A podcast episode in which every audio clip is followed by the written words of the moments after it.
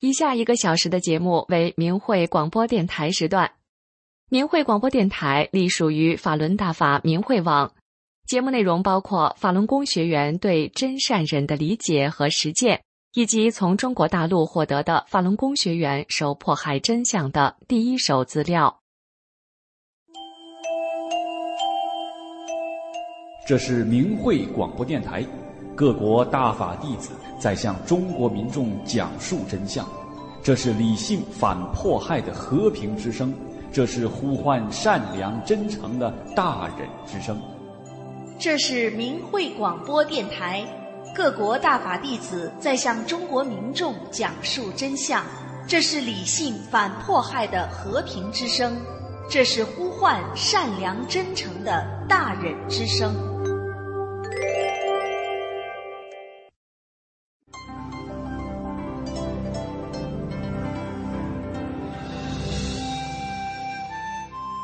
人心生一念，天地尽皆知。听众朋友您好，欢迎收听明慧广播电台《善恶一念间》节目。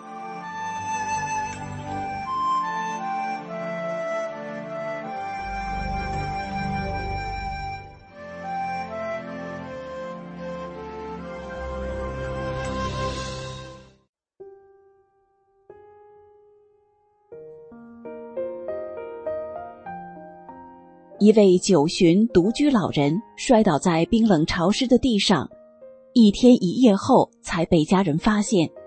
幸得大法师父护佑，老人毫发无损，很快恢复好气色。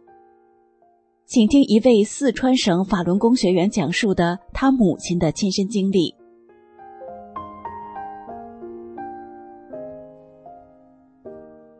母亲九十岁，独居。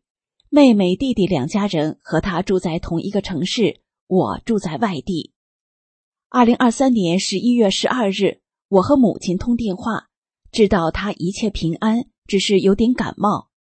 两天后，十四号晚上快八点，我又给母亲打电话，打了十几次都没人接听，我有些着急了，在心中默念着“法轮大法好，真善人好”。求师傅保佑母亲平安，立即和妹妹弟弟联系，叫他们去看看发生了什么事，为什么电话没人接听。弟弟和弟媳去了母亲家，门反锁着，怎么拍打门，里面都没有反应。没办法，他们只好求助于开锁匠，费了很大力气才把门打开。进去一看。母亲躺在洗手间的地上，躺在水坡中，衣服裤子都湿了。弟弟用力把她抱起来，弟媳给她把脏衣服脱下来，擦了擦身子，换上干净衣裤。母亲有些恍惚的对他们说：“你们下班了。”此时，母亲的记忆还停留在十三号那天晚上摔跤之前。好在没过一会儿，他就完全清醒了，讲了那天晚上发生的事。十三号晚上十点多钟，母亲反锁好门后，就去洗手间洗漱，准备休息。洗脚时，他刚脱了一只袜子，头脑一恍惚，人就摔到了地上，把洗脚盆碰翻，盆里的水流出来，他自己也没有能力爬起来。衣服裤子全都浸湿了。就这样，他迷迷糊糊躺在洗手间的地上，直到第二天晚上快十点，锁匠才把门打开，弟弟和弟媳来探望。过了一天，我回老家去看望母亲，问他当时的情况。他说，摔倒在地上后，迷迷糊糊的感觉到身上这里痛那里痛的。然后他就本能的做调整，以减轻疼痛。他说：“记得最清楚的是脚抽筋。”我问他躺在地上冷不冷、饿不饿？他说：“没感到冷，也不饿。”问他感到害怕吗？他说：“没有。”我明白了，是师傅保护着他。要不是师傅护佑着母亲，他根本承受不了那一天一夜的痛苦。而且，要不是十四号那天晚上师傅点化我打电话，我是不会打的，因为一般情况下，我是一个星期和母亲通一次电话。十二号晚上已经和母亲通过电话了。如果十四号那天晚上不打电话，也就没有人知道母亲摔跤，那么他躺地上也就不是一天一夜的事了。那后果是什么，可想而知。我给母亲讲了整个过程是怎么回事后，这时她才真的感到后怕。她不停的说：“真的是一天一夜，天哪！”在地上睡了那么久，裤子、衣服都打湿了，却没有感冒，真是神奇。我说：“你知道吗？是师傅保护了，救了你的命，你应该好好谢谢师傅。平时要多念九字真言。”母亲心服口服的点了点头。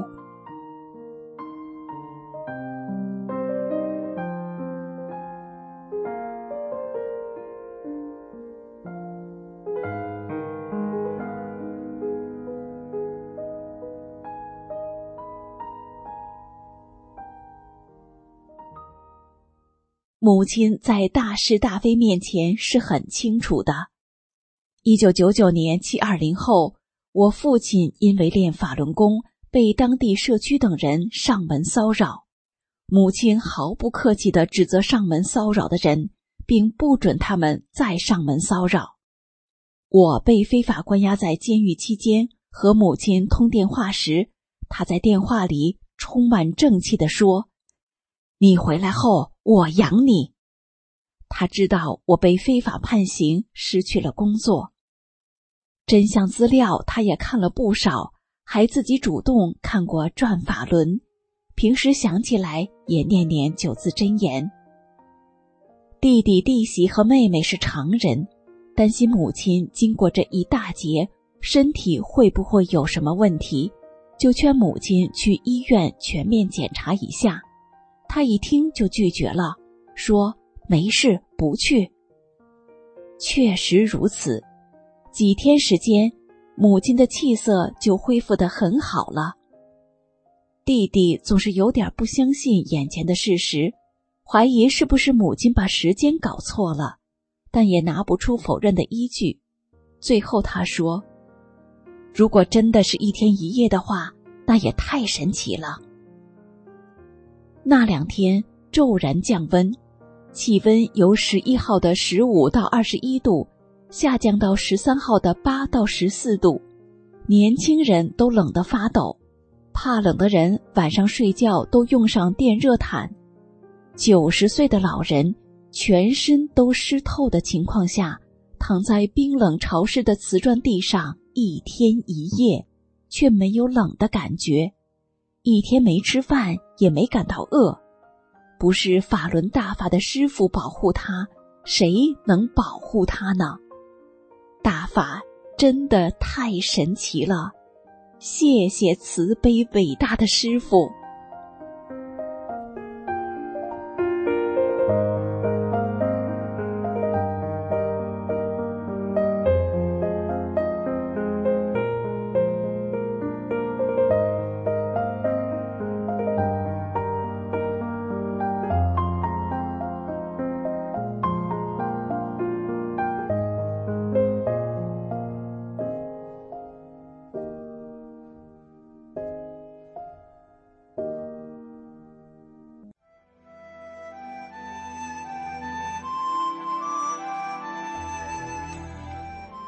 听众朋友，今天的善恶一念间就到这里，感谢您的收听。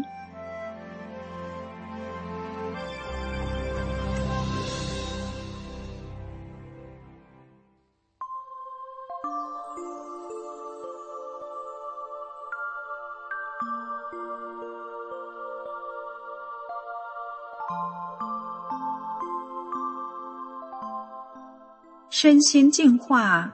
道德升华，这里是明慧广播电台的修炼故事节目。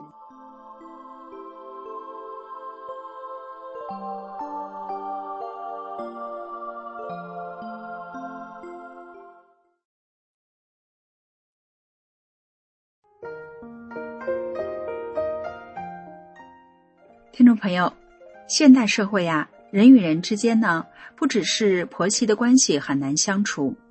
长辈和晚辈之间，其实很多时候都是很难互相沟通和理解的。今天的故事呢，讲的是一个性格暴躁的公公和一个八零后的儿媳，两个人之间关系的变化经历。好，让我们一起来听听他们的故事。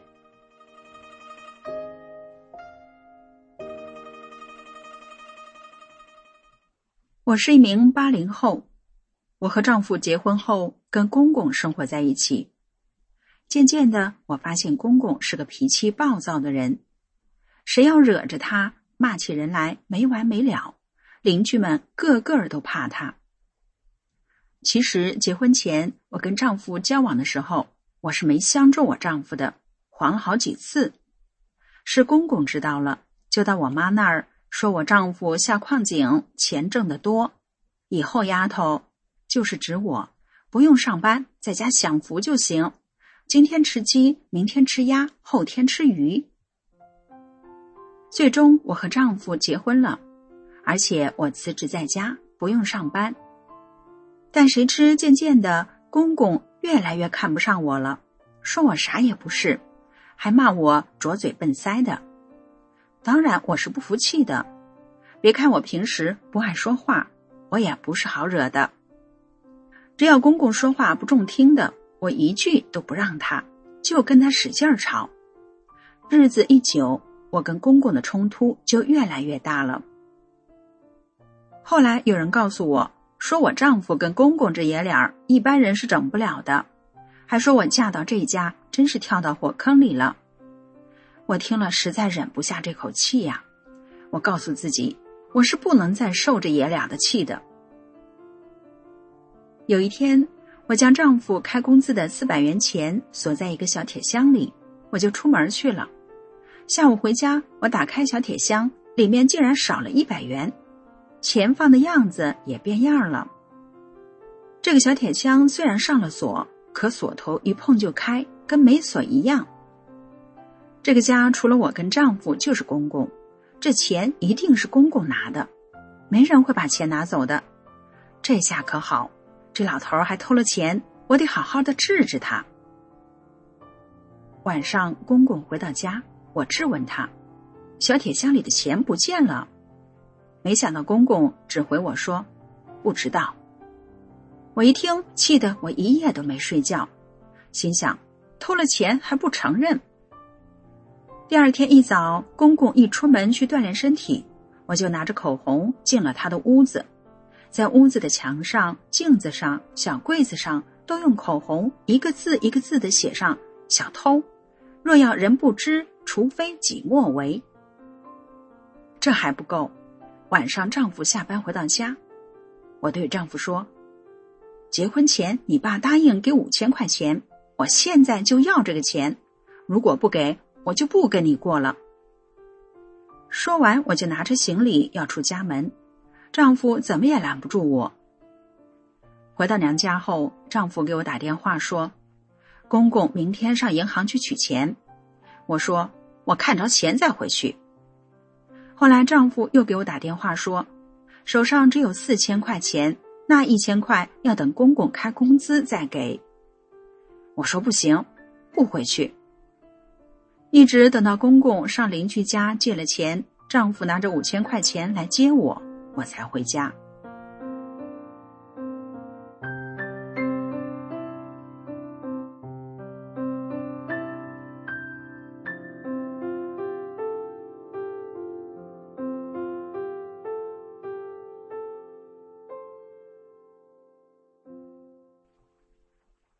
后来我怀孕了，可我害喜害得很厉害，吃东西就吐，我就买各种水果来吃。公公看见了，可心疼钱呐，就到处说我天天买吃的。媒人还把这话传给了我，我听了这个气呀，心想：吃水果咋了？吃水果有毛病吗？看我这回还不光吃水果了。我出门特意买了鸡翅等一堆熟食回家，准备大吃一顿，目的是气公公。但就这么安静的自顾自的吃，我觉得还不解气。于是我端起盘子，走到公公的房门口，大吃了起来。得让公公听得更清楚，让他知道我在大吃呢。事后，公公把这事儿告诉了我丈夫，但经过我闹过几次之后，丈夫也怕我了，不敢把我怎么样。这事儿就这么过去了。日子一久，渐渐的，连邻居都不敢惹的公公，让我给整服了，也不吱声了。很多时候都能听到公公的叹气声。我心想，看着爷俩全怕我了，这下我可得意了。不过后来怀孕的我出现了贫血，而且非常严重，血都发干了。我到医院产检，医生说我腹中的胎儿脐带缠颈，生产时需要剖腹产，而且生产过程还得输血。可我的血型很特别，市医院没有这种血型。医生让我到外地的医院去，我听了非常担心。有一天晚上，我还梦见我死去的大舅来接我。我娘家妈妈知道后，就给我听法轮大法师傅的讲法录音。我妈是大法弟子，以前妈妈告诉我，真心修炼就会出现很多奇迹。当时我没想练，但这回我听了妈妈的话。听大法师傅的讲法录音，没想到我只听大法师傅的讲法录音，还没练功，到了生产这一天，我的身体却意外的感觉非常轻巧。进了产房，很顺利的生下了儿子，还不用输血，母子平安，真的出了奇迹。我感到法轮大法真的是太神奇了。生完儿子后，我开始修炼大法。没过多久，我和丈夫贷款买了楼，从公公那儿搬了出来，留下了公公一个人独自生活。我每天练功学法，就越来越感到愧疚，因为大法师父教我们做人要真善忍。转法轮书里还说。做什么事情总是考虑别人，每遇到问题时，首先想这件事情对别人能不能承受得了，对别人有没有伤害。我开始觉得以前那样对公公是伤害他了。公公是个老人，无论对错，我都不能那样对待他，我实在是太过分了。我就发了一个愿，我要当着亲戚的面。给公公一个道歉。有一回，我到公公家，公公有一个非常疼爱的侄女儿，她也来看公公。这个侄女儿一看到我就指桑骂槐的说我像狗一样，整天就知道叫唤。我听了没吱声，我没有反击他，没做任何辩解。我知道他只是想为公公出气。公公受了委屈。可能跟他说了很多我的不是，我想我是修炼人要忍。第二年过年，我到公公家，很多亲戚也来公公这儿串门，非常热闹。我想得把握这个机会。吃饭时，我鼓起勇气，端起一杯饮料，当着所有亲戚的面对公公说：“爸，以前我太过分了。”不应该那样对待你，我错了。说完，我的眼泪就哗哗的流。公公看我突然真诚的向他道歉，一时间愣住了。一旁的亲戚们都用奇怪的眼神看着我。打这事过后，我就时常到公公家给他收拾屋子、洗洗衣服。他喜欢吃韭菜盒子，我就亲手烙了些给公公送去。琢磨公公爱吃啥，我就去买啥给他。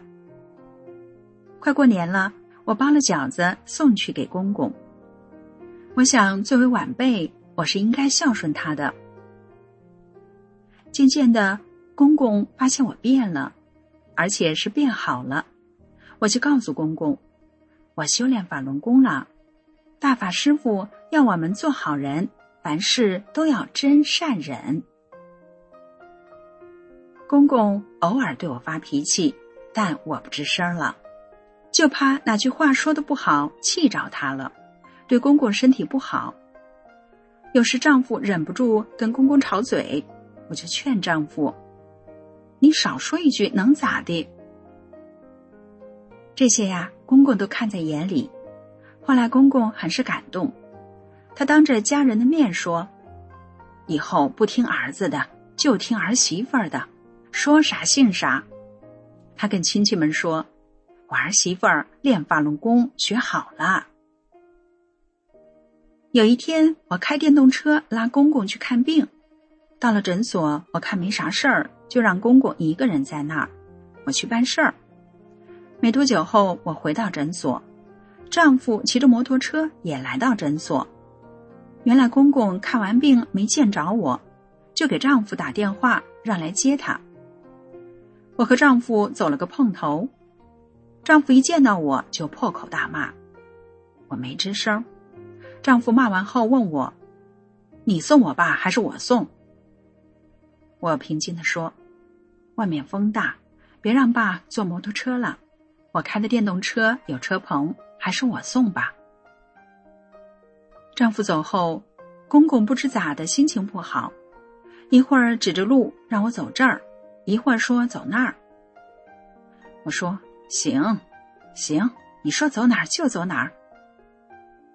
公公家附近有一条路不好走，平时都是走别的路，可这回公公偏让我走这条路，我二话没说，小心翼翼的把车从这条路开过去。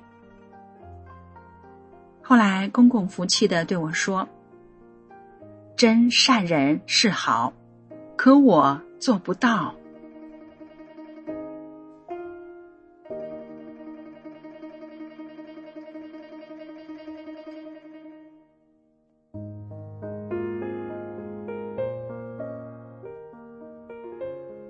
听众朋友，如果人与人之间少了点善意，少了点忍让，总想自己得好处，自己出口气，那么不论是婆媳，夫妻还是公公与儿媳关系都不会好的，您说是吧？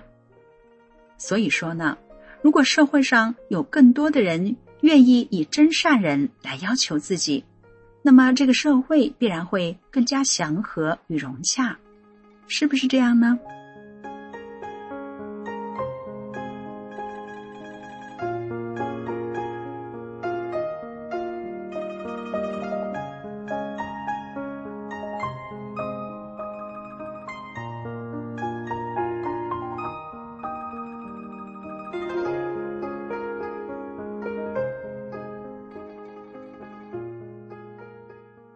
好，今天的故事就说到这儿，感谢您的收听，我们下回见。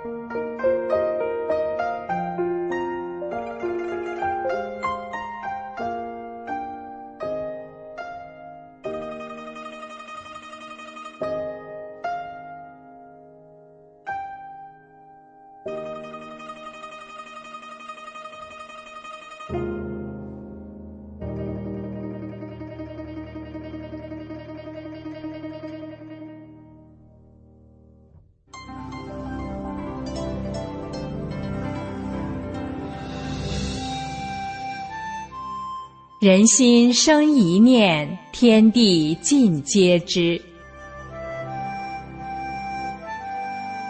听众朋友您好，欢迎您收听明慧广播电台的《善恶一念间》节目。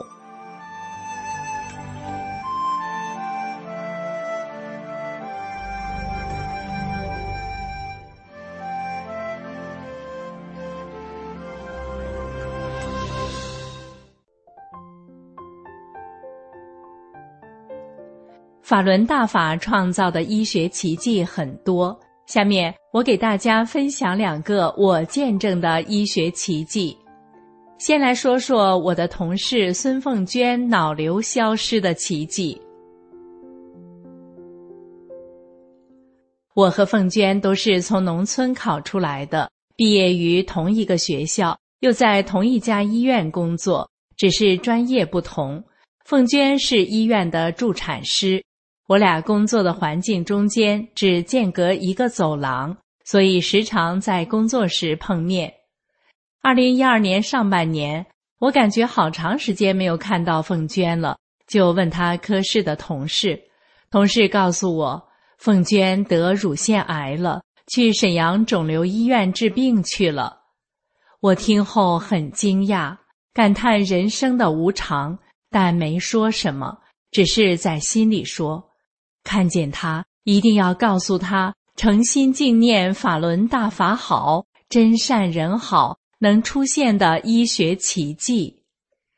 到了下半年的一天，我到心电图室办事，正好看到了凤娟在床上坐着，我直奔到她跟前，询问她病情怎么样了。她没有正面回答我，紧接着我就告诉她：诚心敬念法轮大法好。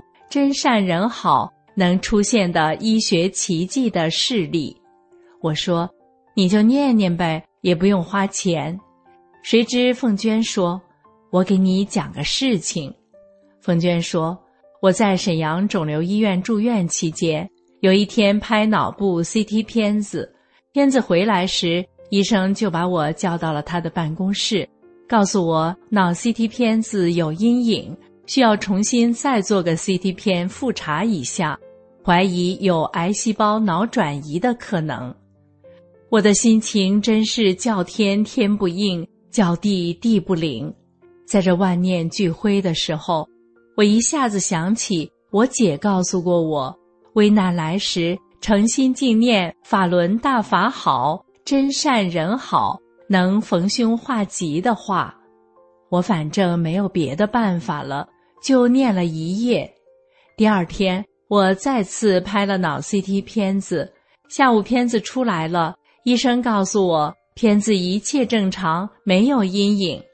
我把两个片子放在一起，明显看出前一个片子上有阴影，而后拍的没有。前后的 CT 片中为何不一样？脑袋里的肿瘤哪儿去了？你说奇怪不奇怪？我说：“你很有福分，体验了法轮大法的神奇，那你就看看法轮功的书《转法轮》呗。”凤娟答应了，我当天就把我看的《转法轮》给她了。后来才知道，凤娟从省肿瘤医院回家，是医院放弃对她的治疗了，因为她的癌细胞已经转移到骨、淋巴、肺等部位了。他回家就是等死了。四天后，我去凤娟家看望她，我俩同时坐在床上，我准备教她练功动作。她突然双手在下颌处急切地摸着，又快速地转到两腋下摸。她惊讶地说：“这都哪儿去了？哪儿去了？”他是说下颌处和两腋下的肿大的淋巴结不见了。癌细胞转移到淋巴时，淋巴结会肿大。不懂医学的人自己也能摸到肿大的淋巴结。后来得知，他这四天看了两遍《转法轮》，也就是说，凤娟诚心静念九字真言一宿，他的脑癌好了。四天看了两遍《转法轮》后，他的淋巴癌好了。这在医学上是解释不了的，是医学上的奇迹。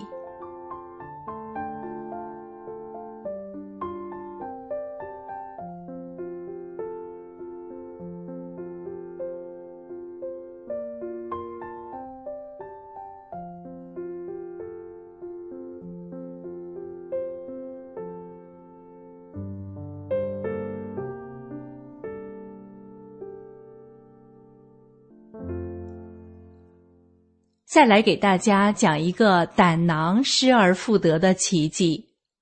我在医院婴儿室工作期间，有这样一件神奇的事：有一天，刚出生几天的婴儿要做 B 超检查胆囊。做常规的胆囊 B 超检查需要空腹，如果空腹不到四个小时以上，胆囊里的胆汁就排空了，B 超就看不到胆囊了。所以，常规检查的前一天晚上，特别是十二点以后，就不能再给孩子吃奶。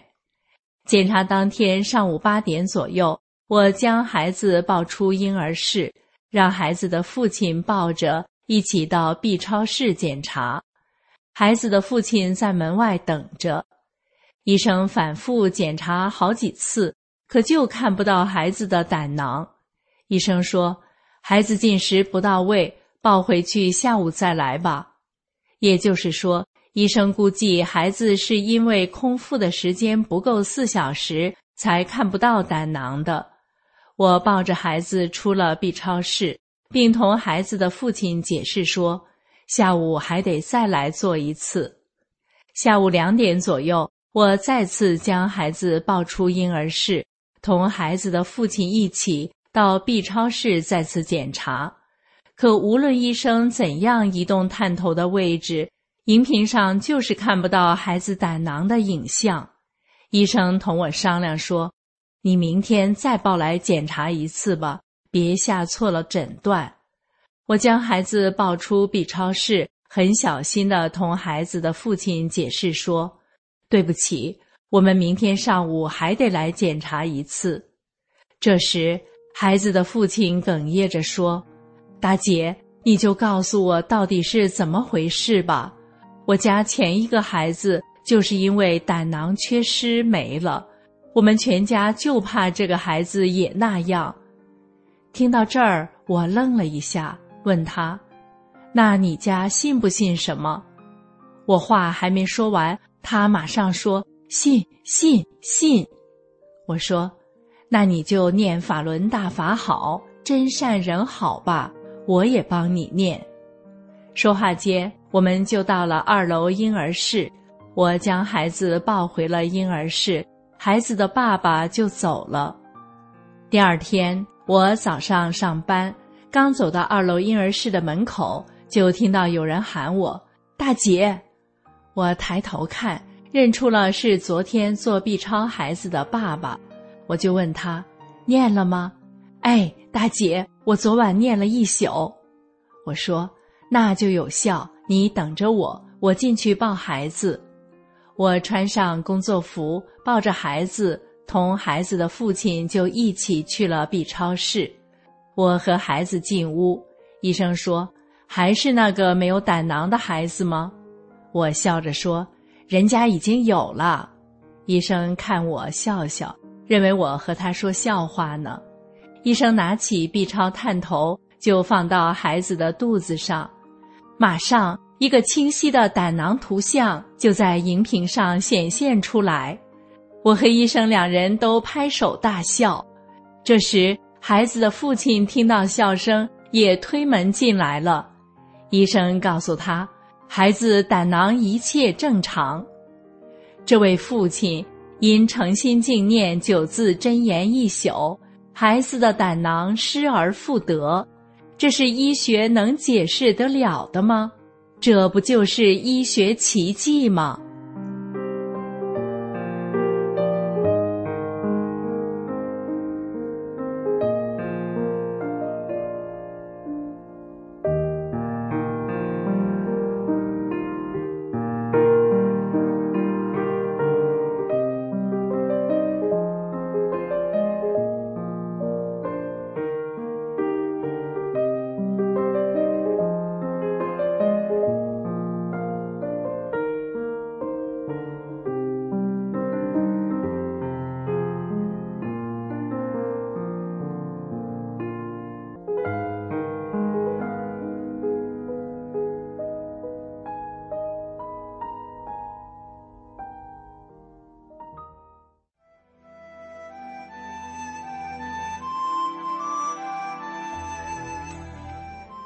听众朋友，今天的善恶一念间就到这里，感谢您的收听。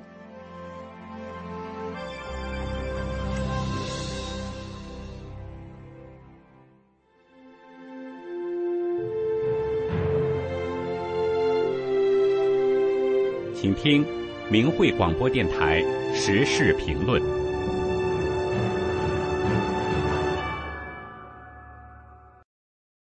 请听时事评论，题目是“读德国书，唱法国歌，打俄国旗”。文章发表于明慧网，二零二三年九月八日。中共七十多年来读德国书，唱法国歌，打俄国旗。具体说，他们读的是德国马克思的书，唱的是法国革命歌，打的是俄共老大哥的旗，吸食的是中国人民百姓的血肉。可是，民众稍微表示一点对中共当局的不同看法时，就会被冠以受境外势力、反华势力操控、恶毒攻击党和政府等等罪名。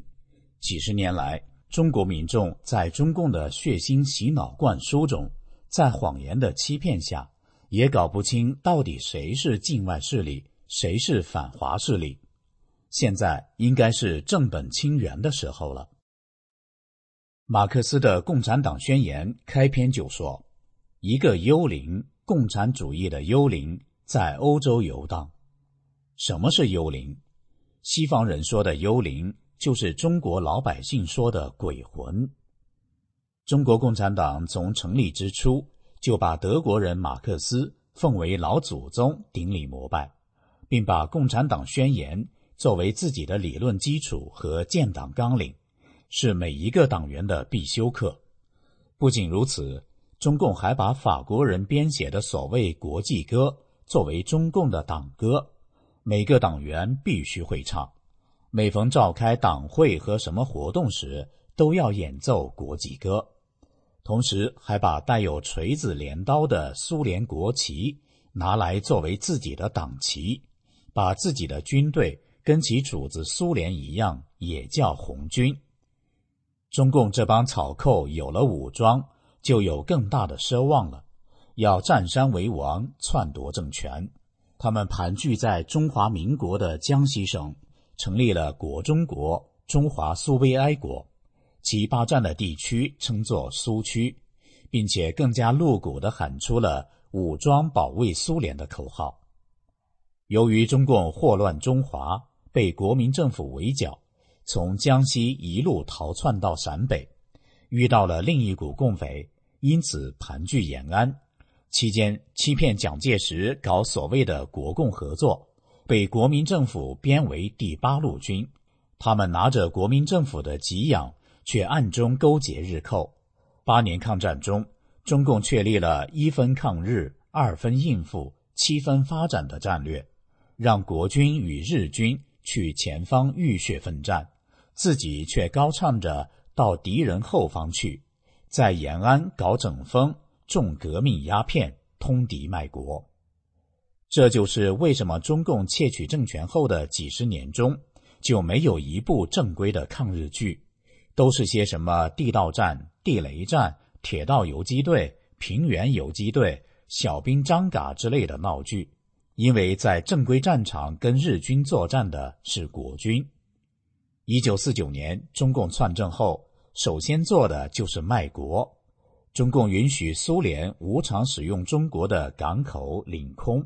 埋葬着中越战争中牺牲的中国士兵的国土也被中共送给了越南，而中共前党魁江泽民则将俄国与清政府签订的一系列不平等条约全部承认，将其霸占的中国领土全部拱手相让，其疆域面积达一百四十万平方公里，相当于四十个台湾。江泽民因此被国人称之为。当代最大的卖国贼，还有中共一直热衷于杀人。毛泽东时期制造了许多连年不断的运动，土改、三反、五反、工商改造、大跃进、大饥荒、文革等。邓小平时期的六四屠城，江泽民时期的迫害法轮功，中共在和平时期大开杀戒，杀地主、杀资本家、杀知识分子、杀六四的学生、杀法轮功学员，导致超过八千万中国人非正常死亡，比两次世界大战死亡的人数总和还多。共产党这种在和平时期大肆杀戮国民的残暴，古今中外绝无仅有。想当年，中共的大跃进运动导致了四千多万百姓被活活饿死，而当时阿尔巴尼亚向中国要粮，周恩来一声令下，一艘从美洲购粮货船折返阿尔巴尼亚，拱手相送。六十年代美越战争期间。中共无偿给共产小兄弟越南武器、弹药、粮食，可七十年代中越战争中，越南就是用中国送去的武器弹药打中国的士兵，真是自取其辱。如今，中国经济不断下滑，百姓民不聊生，而中共不顾中国人的死活，打肿脸充胖子，为了拉拢非洲那些穷国。和什么阿尔巴尼亚等那些贫穷的共产小兄弟，要钱给钱，要物给物，要什么给什么，毫无节制的大撒币。自古以来，我们的祖国称作神州，中华文化称作神传文化，中国人民称作神的子民，中华儿女，炎黄子孙。而共产党来了以后。按其全世界流氓无产者联合起来的祖训，到处纠结痞子造反，祸乱中华，绑架人们向前苏联国旗、所谓的中共党旗宣誓：“我志愿加入中国共产党，为共产主义奋斗终身，随时准备为党和人民牺牲一切，永不叛党。”这个恶毒的誓言其实是一个卖身契。把自己卖给了德国人马克思这个幽灵。更可恶的是，中共绑架中国的娃娃们发毒誓，遵照中国共产党的领导，为共产主义事业贡献一切力量，使娃娃们从小就失去了炎黄子孙的魂。每逢十月一日，中共总不忘把其德国前苏联祖宗马恩列斯的像。摆放到天安门广场以祭奠，同时从城市到乡村，处处可见庆祝祖国多少多少年华诞的巨幅标语，百姓愕然，议论纷纷。上下五千年的中国，怎么才几十年华诞呢？这真是不打自招。中共变相承认了共产党与中华民族格格不入，共产邪灵窃政中国的历史。才是他真正历史的铁证。这个读着德国人写的书，唱着法国人编的歌，对着前苏联国旗宣誓，把贪污的钱存在瑞士银行，把老婆孩子送到美国去享乐的中共，却忽悠老百姓说：“美帝亡我之心不死，我们不搞西方那一套。”说到这。咱们应该看清了中共到底是什么东西了吧？中共是中国真正的动乱之源，是附着在我们中华民族中的邪灵附体，是真正的境外势力，真正的反华势力。这个祸乱中华百年的杀人党、卖国党的中共，已是臭名昭著，恶贯满盈，人神共愤，其罪恶罄竹难书。神要彻底清算他了。二零零二年，贵州省平塘县发现了一块巨大的石头断面上，惊现出六个大字：“中国共产党亡”。多名中科院专家现场考察，证实这六个大字是天然形成，由古生物化石堆积而成，没有任何人工雕琢的痕迹，距今已有二点七亿年的历史了。藏字石的出现是上天向全人类公告，老天要灭中共这个恶魔，而中共并非一个空泛的名词，它由亿万个党员、团员和少先队员组成。在党团队员们发出毒誓，说要把自己的生命献给中共及其附属组织的时候，他们就成为了中共的一份子。在壮大着他的力量。那么，天灭中共时，这一个个党员、团员、少先队员，自然也就难逃牵连。俗话说：“人乃万物之灵，生命是最宝贵的。”在天灭中共之际，赶快退出中共及其附属组织，摆脱中共邪灵的控制，在天灭中共的大淘汰中，不给他殉葬。以上的时事评论内容选编自《明慧评论》文章，读德国书，唱法国歌，打俄国旗。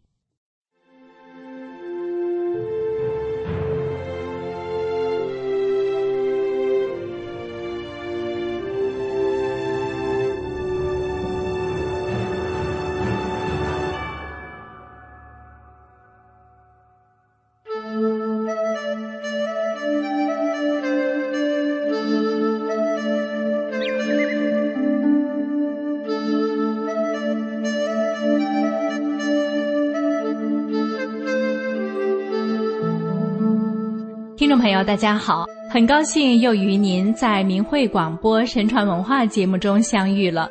我们今天要分享的是历史上知名政臣间的差别，欢迎您的收听。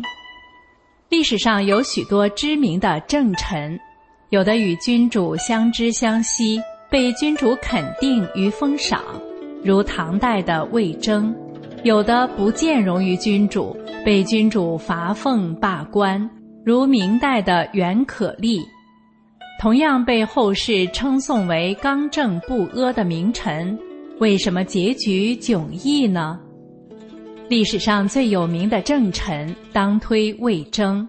唐太宗称赞魏征说：“魏征随事见政，多重朕师，如明鉴照行，美恶必见。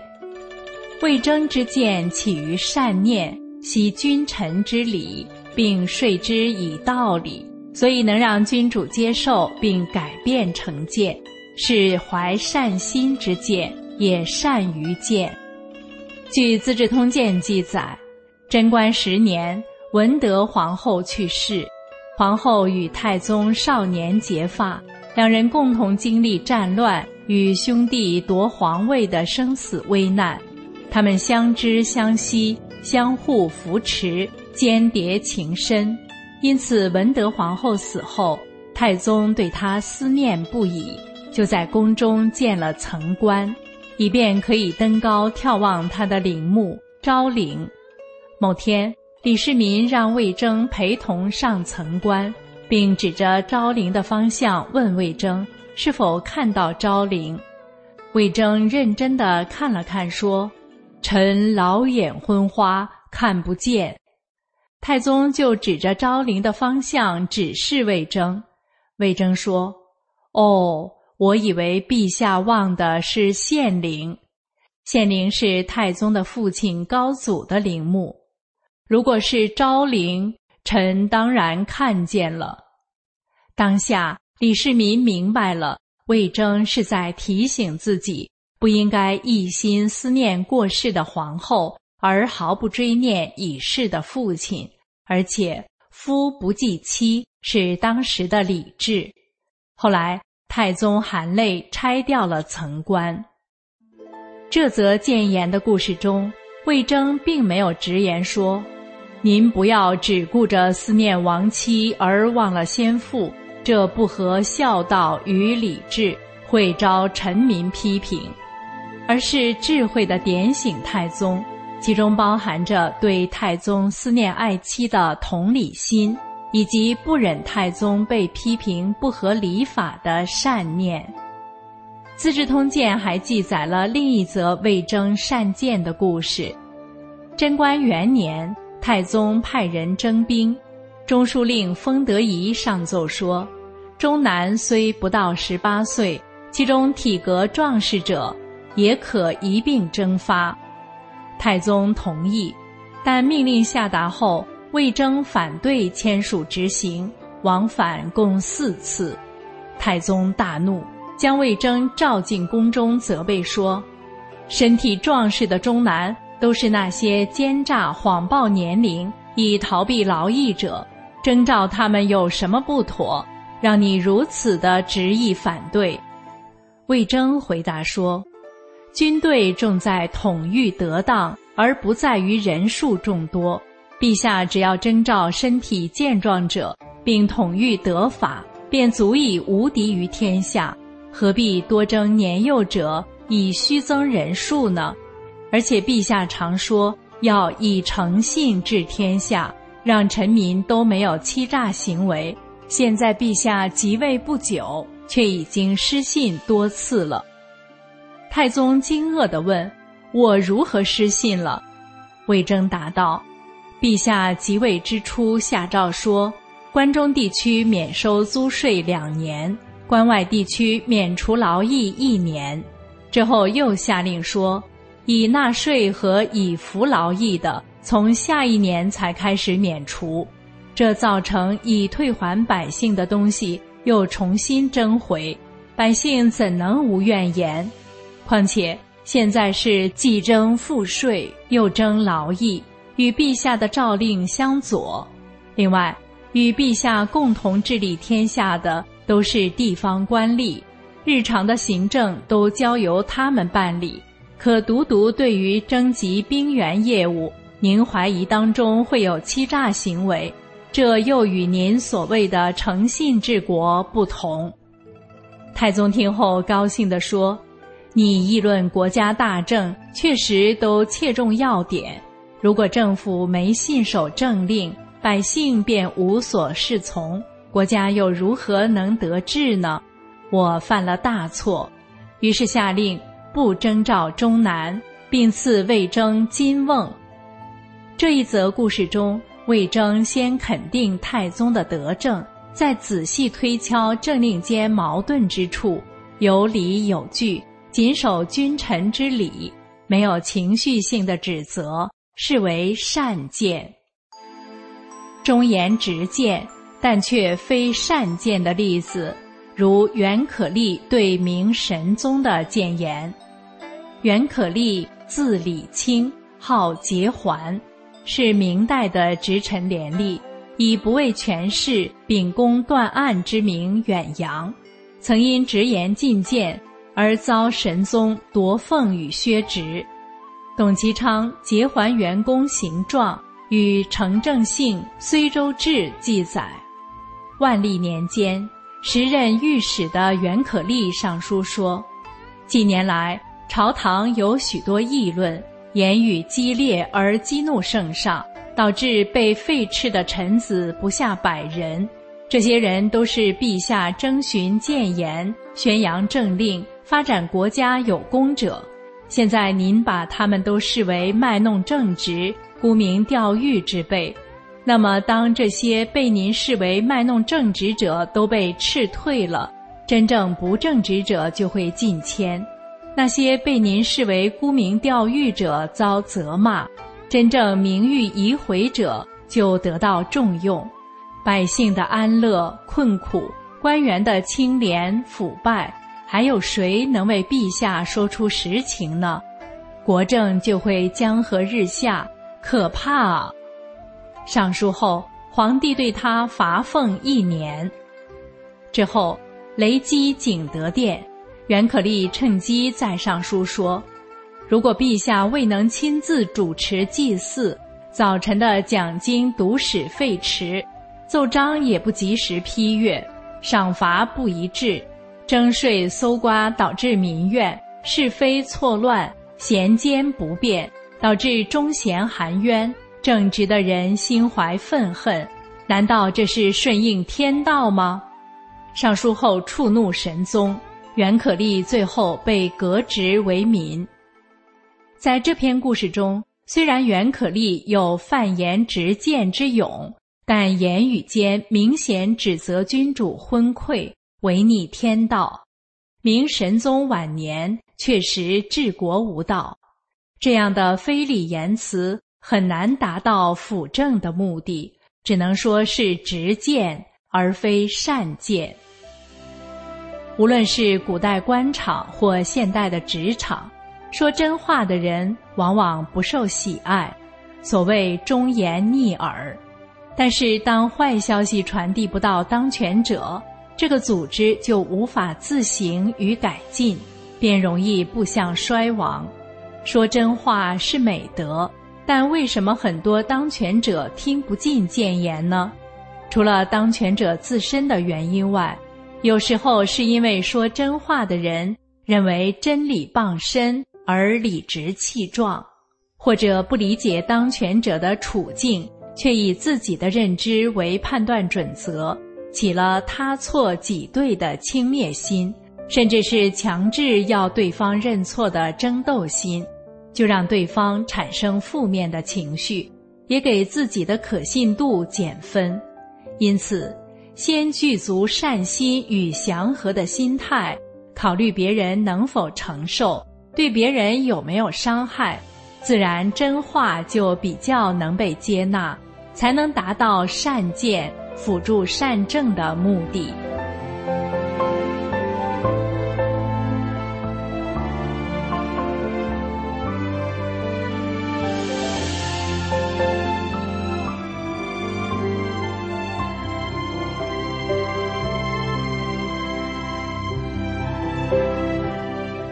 好，听众朋友，今天的节目就为您播送到这里，感谢您的收听，我们下期节目再会。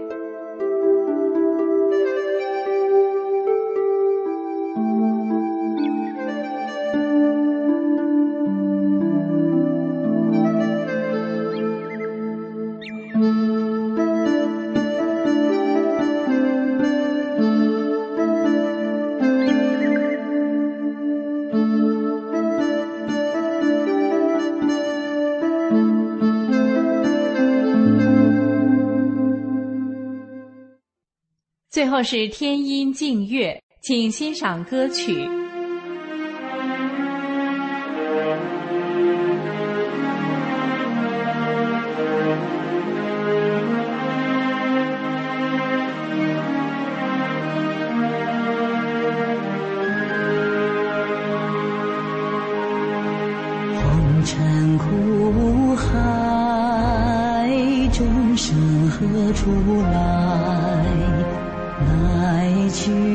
匆匆，真的谁明白？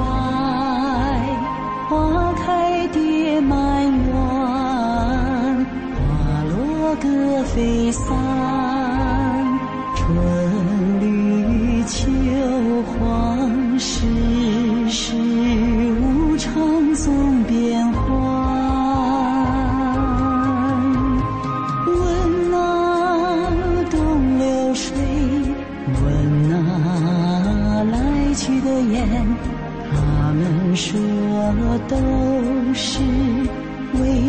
等一天。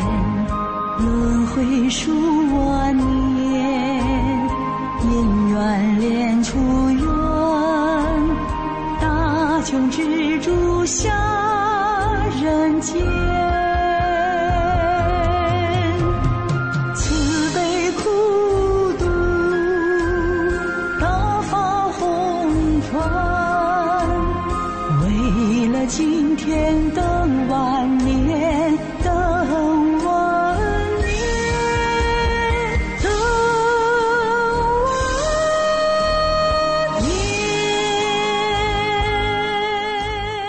众朋友，这里是明慧广播电台对中国大陆的广播时间。我们的收听时段是北京时间每天下午五点到六点。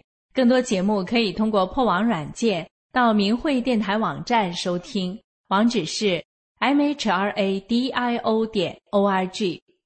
今天的节目就为您播送到这里，感谢您的收听，我们明天同一时间再会。